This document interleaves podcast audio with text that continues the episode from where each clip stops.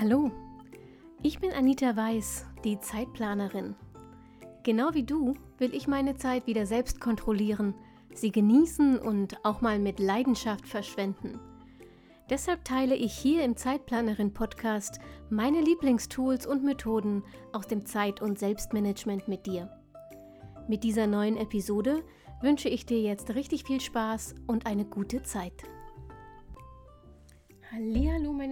Ich ähm, freue mich, dass ihr dabei seid bei der heutigen Episode vom Zeitplanerin Podcast. Es geht um ein Hassthema. Jedenfalls war ähm, das für mich ein Hassthema und zwar ganz viele Jahre lang. Es führte zu äh, meiner maximalsten Art von Prokrastination, glaube ich, und das will was heißen, denn ich bin wirklich, wirklich gut im Prokrastinieren. Es geht um die Ablage. Also so Dokumentenablage, ihr wisst schon, das Zeug, was in die Ordner muss und was man als Selbstständige irgendwie zehn Jahre aufheben muss oder auch nicht und keine Ahnung. Äh, bei mir sah das früher immer so aus, ich hatte so, ähm, so Acryl, also so durchsichtige Ablagekörper, die man so aus Plastik, die man so übereinander stapeln konnte. Und die waren beschriftet und da lagen meine Unterlagen drin. Immer in dem Ziel, dass ich sie dann irgendwann in die richtigen Ordner sortiere. Und das ging los mit einem Korb für To-Do und einem Korb für Ablage und dann kam ein Korb für Wiederablage hinzu und dann einer zu, ähm, zu lesen. Also da waren Magazine und sowas drin, die ich irgendwann mal noch lesen möchte und so ein Zeug. Und dieser Stapel an Ablagefächern wuchs und wuchs und wuchs und wuchs, weil ich mich nie aufraffen konnte, das Zeug, was da drin war, abzulegen. Und irgendwann war ähm, zum Beispiel diese, diese Box, die beschriftet war mit Ablage, so voll, dass äh, sie die darüberliegende Box nach oben hob. Also die saß nicht mehr auf der unteren Box auf, sondern auf dem Papierstapel in der unteren Box. Naja, langer Rede, kurzer Sinn. Meine Ablage hat also überhaupt nicht funktioniert. Ich habe, ähm, ich glaube, so alle anderthalb Jahre Ablage gemacht, weil dann einfach wirklich überhaupt nichts mehr ging, weil alle Boxen voll waren und ich nichts mehr gefunden habe. Äh, und ich habe es gehasst, denn ich habe dann für jedes Mal für die Ablage irgendwie so vier Stunden oder sowas gebraucht. Das hat mich nicht motiviert, das beim nächsten Mal irgendwie geschickter anzugehen. Und dann bin ich über ein Buch gestolpert. Mm, über das Buch Simplify Your Life von Werner Teki Küstenmacher. Uralt, ich glaube, ähm, eines der ersten Hype-Bücher, wenn es um Zeit- und Selbstmanagement geht. Und im Übrigen tatsächlich auch heute noch eine Empfehlung. Das liest sich sehr leicht weg und da sind viele äh, so kleine Tipps drin, wie eben das, was ich euch gleich erzähle zur Ablage, die echte Gamechanger sein können. Also wer darüber stolpert oder so ein Buch in die Hand kriegt, ähm, hiermit ist eine Leseempfehlung ausgesprochen. Ähm, kann ich sehr empfehlen, ist wirklich gut. Zurück zur Ablage. Ähm, wenn du das auch kennst, also diese Papierstapel auf dem Schreibtisch, die übervollen Ablagekörbe mit Beschriftung wie bei mir, To-Do und Wiedervorlage und sowas und dann die Aktenordner im Regal und dazu die Zettel im Kalender und wenn es dir dann auch so geht, dass dann irgendjemand von dir irgendein bestimmtes Dokument aus dem Jahr, weiß ich nicht, 2019 haben will und du dann da stehst und denkst, Alter, keine Ahnung, in welchem Stapel dieses scheiß Papier gelandet ist. Und dann bricht das große Chaos aus und es kostet dich Stunden, dieses Schreiben zu finden, abzuarbeiten und danach wieder irgendwie äh, irgendeine Art von Ordnung in deine Zwischenablage zu bringen. Wenn du das also auch kennst, dann äh, mach dir jetzt auch noch einen Kaffee, so wie ich. Ich muss mal noch, sonst wird er kalt. Moment. Mhm. Oder einen Tee und sperr deine Kinder für eine Viertelstunde aus. Denn das, was jetzt kommt, diese Podcast-Episode, könnte zumindest in Sachen Ablage dein Leben verändern.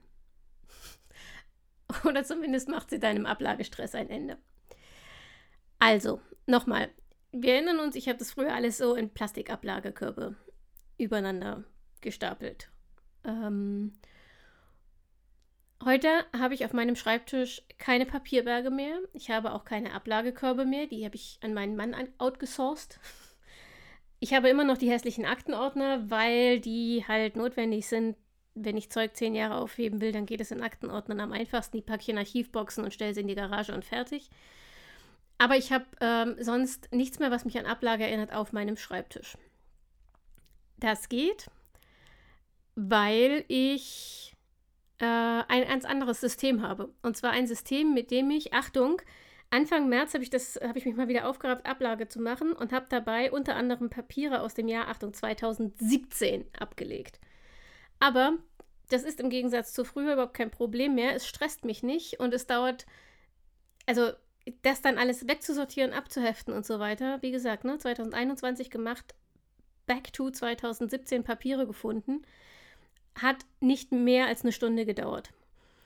Und in diesen Jahren dazwischen, in denen ich nichts abgeheftet habe, hat sich kein Stapel mehr gebildet und ich habe trotzdem jedes Jahr immer zu jedem Zeitpunkt mit einem einzigen Handgriff alles gefunden, was ich suche. Klingt wie Zauberei, ist aber ähm, ein Zaubermittel namens Zwischenablage.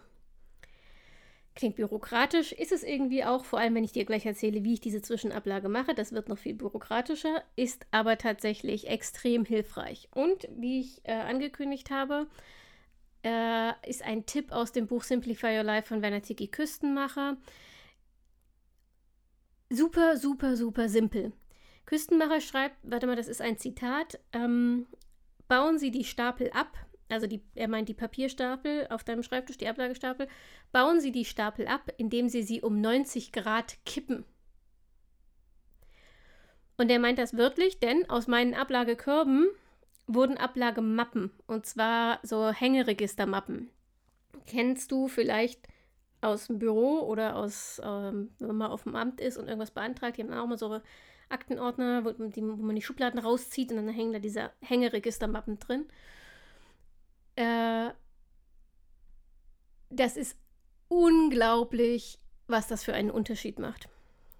Du kannst so Hängeregistermappen kriegst du in jedem Büromaterialhandel und du brauchst dafür auch keinen, ähm, nicht so einen Aktenschrank oder so. Da gibt es so einfache Plastikgestelle, die baut man auf und da kannst du die Mappen reinhängen und stellst es einfach ins Regal. Hatte ich ganz lange. Inzwischen habe ich mir einen wunderschönen Holzrollcontainer gegönnt, der eine so eine Schublade für Hängeregistratur hat. Und damit sind die Papierstapel vom Schreibtisch verschwunden und du kannst deine Papiere ähm, in diesen Mappen einfach durchblättern. Also du ziehst die Schublade raus und blätterst oben die Mappen durch, um ein bestimmtes zu finden. Du musst nicht mehr umstapeln, wenn irgendwas ganz unten liegt oder so, sondern es ist mit einem Handgriff zu finden. Hm, trotzdem hätte das alleine, also dieser Wechsel von Ablagekörben auf Ablagemappen, mein Ablageproblem nur verlagert, aber nicht gelöst. Der echte Gamechanger ist dann diese, die Organisation und die Systematik in den Mappen selbst, die Küstenmacher vorschlägt. Und zwar geht es darum, diese Mappen nicht nur zu benutzen, um Papiere zu sammeln, die abgelegt werden müssen. Küstenmacher bezeichnet das Hängeregister als die Schaltzentrale deines Arbeitsplatzes. Und bei mir funktioniert es auch inzwischen so. Also du legst Mappen an, nicht nur für Ablage, sondern für alles, mh, wofür du Papier vorhalten musst. Also auch für Dinge, die du erledigen, die du lesen, lernen oder planen willst. Ich habe zum Beispiel, ich bin Briefeschreiber, ich habe eine Mappe mh, mit Briefpapier und Umschlägen und eingehende Briefe, also ich habe zum Beispiel eine Brieffreundschaft ähm, mit der Tochter einer guten Freundin. Und zwar seit wir weggezogen sind aus Erfurt, das ist jetzt schon viele Jahre her, damals war sie neun.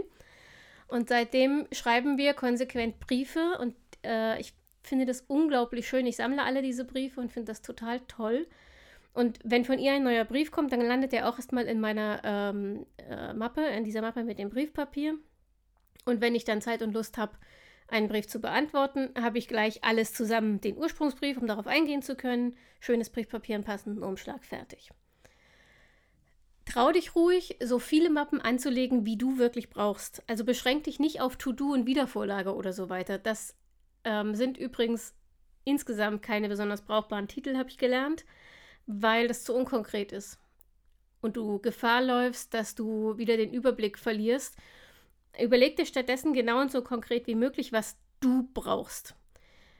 Ähm, und sei bei den Namen ruhig kreativ. Also du darfst deine Mappen so benennen, wie du das möchtest. Es bietet sich an, das so ein bisschen auffördernd zu machen.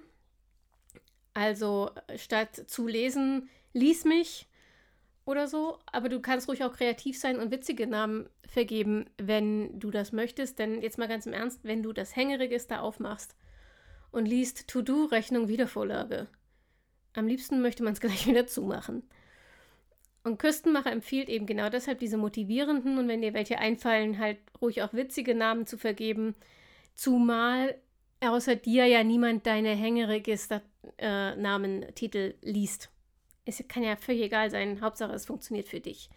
Meine Mappen heißen deshalb zum Beispiel, ähm, ich bin nicht besonders witzig zugegebenermaßen, aber sie heißen Beantworte mich für die Briefe, sie heißen Lies mich für Zeitschriften und Artikel und sowas. Sie heißen Probier mich aus. Da sammle ich zum Beispiel Rezepte oder Do-it-yourself-Ideen oder sowas, die ich halt ausprobieren möchte. Überraschung.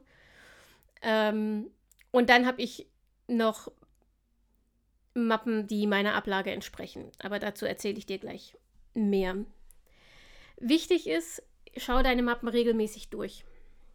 Also versuch eine Routine zu etablieren, in der du deine Mappen regelmäßig durchgehst und nachschaust, welche Aufgaben noch offen sind.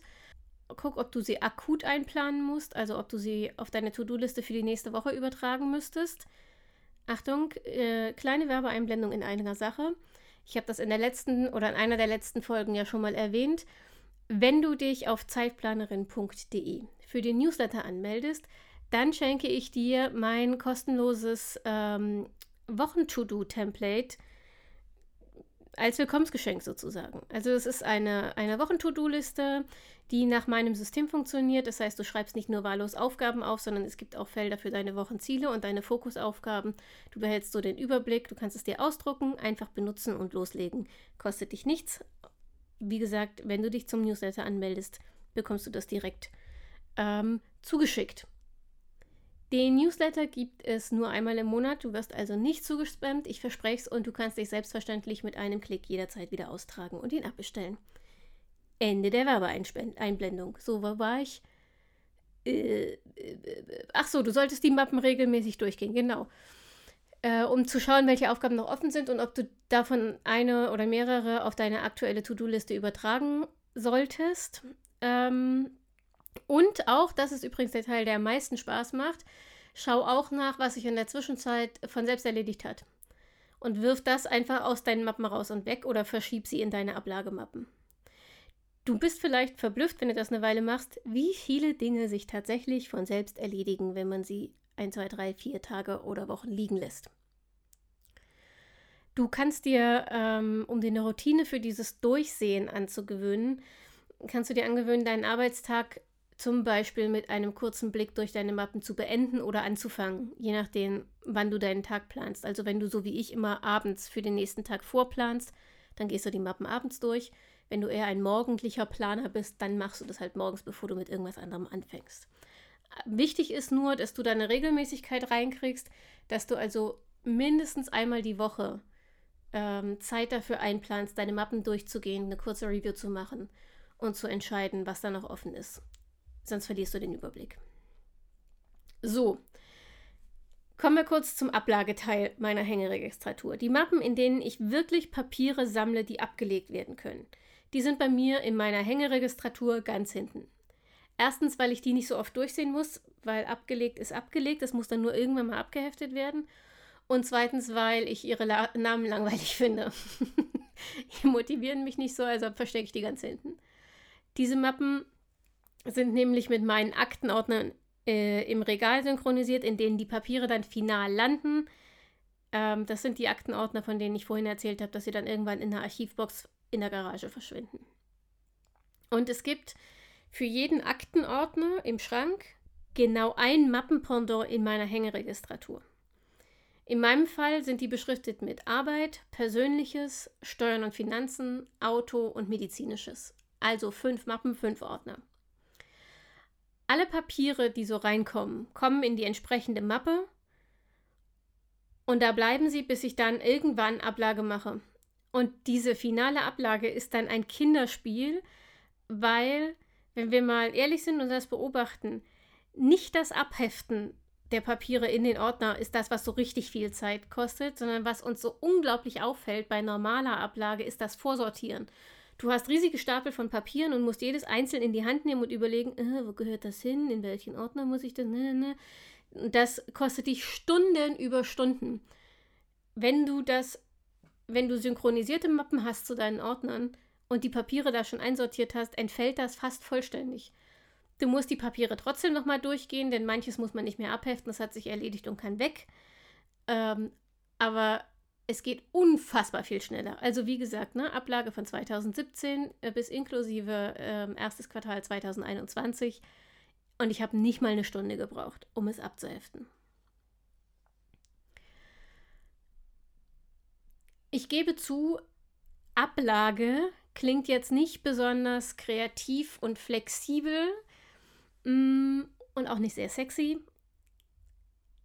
Sexy ist es auch mit Hängeregistern nicht, wenn wir einfach mal ehrlich sind. Aber kreativ und flexibel kann es mit Hängeregistern werden. Denn dein System darf ruhig äh, lebendig sein, äh, wie die Handtasche. Du musst nicht, äh, du musst nicht erst den perfekten Mappenplan machen. Du kannst einfach anfangen. Also kauf dir ein paar Mappen und so ein, so Ständer, so ein Registraturständer, äh, beschrifte diese Schildchen und dann leg einfach mal los. Und wenn du dann in den nächsten Wochen merkst, dass du mehr Mappen brauchst oder weniger oder dass du ähm, vielleicht eine Mappe auseinanderklamüsern musst in mehrere Mappen oder deine Namen nicht sprechend genug sind, dann veränderst du das einfach. Nimm das Schildchen aus der Mappe, mach ein neues rein, kauf Mappen dazu, erweitere das. Du bist damit ja super flexibel.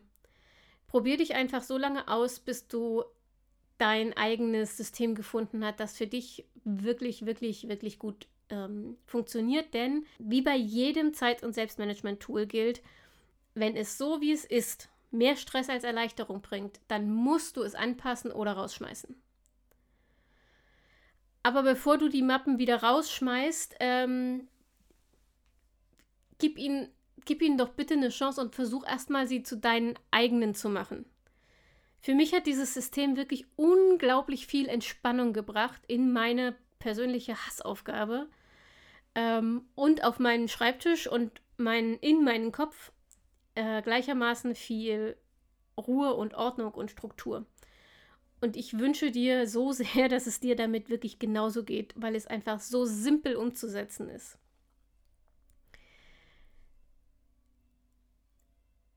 Mich würde interessieren, tatsächlich, irgendwie müssen wir ja alle Ablage machen. Und irgendwie hat jeder sein eigenes System damit. Und ich kenne, ich wollte gerade sagen, kaum jemanden, aber wenn ich ehrlich bin, ich kenne überhaupt niemanden, der gern Ablage macht. Trotzdem interessiert mich, wie du das im Griff hast.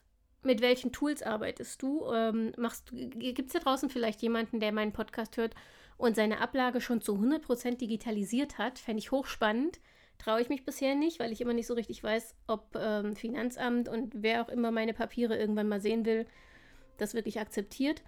Insofern ähm, erzählt mir doch mal von euren eigenen Erfahrungen mit der Ablage, ähm, mit eu von euren eigenen Tools. Macht mich ein bisschen schlauer in den Kommentaren auf zeitplanerin.de slash Ablage, also als Kommentar direkt unter dem Skript zu dieser Episode. Per E-Mail, wie immer, an info.zeitplanerin.de auf Instagram, auch da findet ihr mich als Zeitplanerin. Äh, oder. Verdammt. Ach ja, doch, auf Facebook. Oh, Entschuldigung, ich vergesse Facebook immer, weil Facebook quasi tot ist. Aber natürlich schaue ich auch da mehrmals am Tag rein, also kannst du mir, wenn du das möchtest, sehr, sehr gern auch auf Facebook eine Nachricht hinterlassen. Ich freue mich immer und zu jeder Zeit von euch zu hören. Ähm, ganz besonders freue ich mich, wenn ihr nächsten Montag wieder dabei seid bei der nächsten Episode vom Zeitplanerin Podcast. Bis dahin wünsche ich euch eine wunderbare Zeit, passt auf euch auf und denkt immer daran, eure Zeit ist genauso wichtig wie die aller anderen da draußen.